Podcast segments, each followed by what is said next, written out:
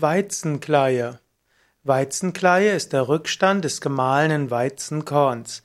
Insbesondere wenn man Auszugsmehle herstellt, dann entsteht dabei Kleie. Und aus Weizen entsteht eben Weizenkleie. Kleie ist ein Sammelbegriff für die nach Absieben des Mehles zurückbleibenden Rückstände aus Schalen, also Samenschale, Fruchtstale, dann der Aleuronschicht und dem Keimling. Also ist Kleie ein Mühlennachprodukt, es ist nicht das gleiche wie Spelzen, die schon vor dem Mahlen abfallen. Kleie wird heutzutage sehr häufig als Futtermittel verwendet.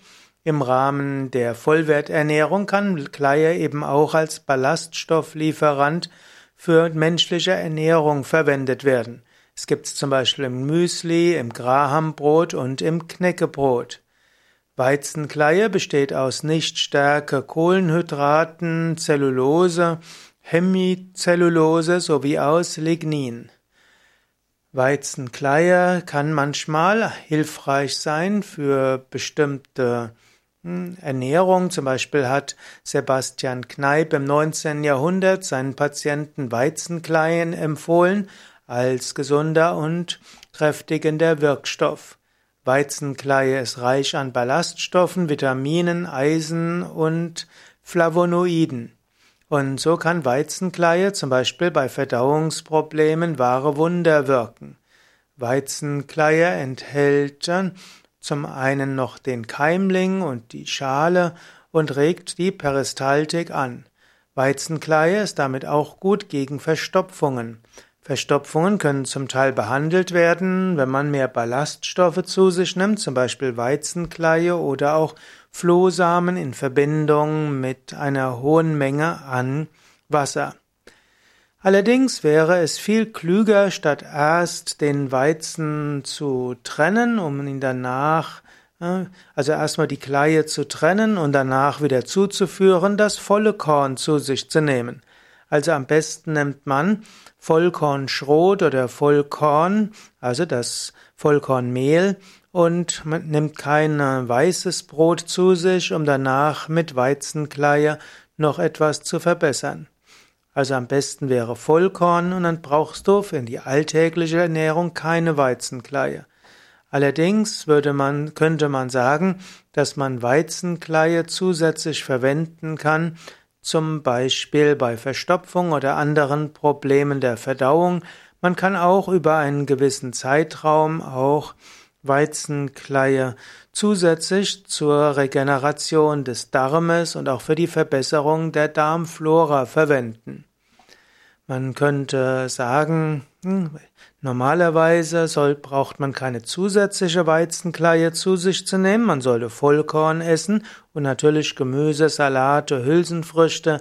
Man sollte auf, äh, auf Fleisch, Milch, Eier, Fisch und so weiter verzichten. Und dann hat man schon eine gesunde Ernährung. Im Sinne der Vollwerternährung, Vollkost hm, oder auch Vollwertkost ist Weizenkleie nicht vollwertig, weil es eben eine Isolierung ist von Nahrungsmitteln oder Nahrungsbestandteilen. Der volle Korn ist vollwertig.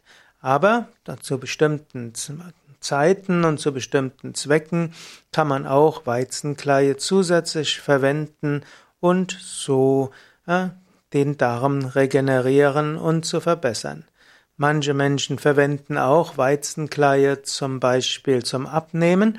Weizenkleie hat wenig Kalorien, hat aber ein gewisse Nährstoffe und gibt das Sättigungsgefühl.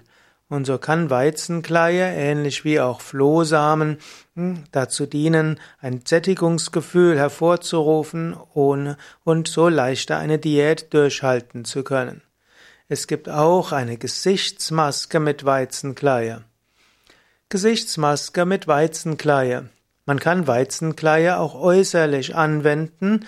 Weizenkleie zum Beispiel mit, äh, mit Wasser zusammen oder auch mit anderen Bestandteilen kann hilfreich sein, um die Haut zu glätten und Hautalterung vorzubeugen. Man kann mit Weizenkleienpasta auch Reizungen und Entzündungen mildern.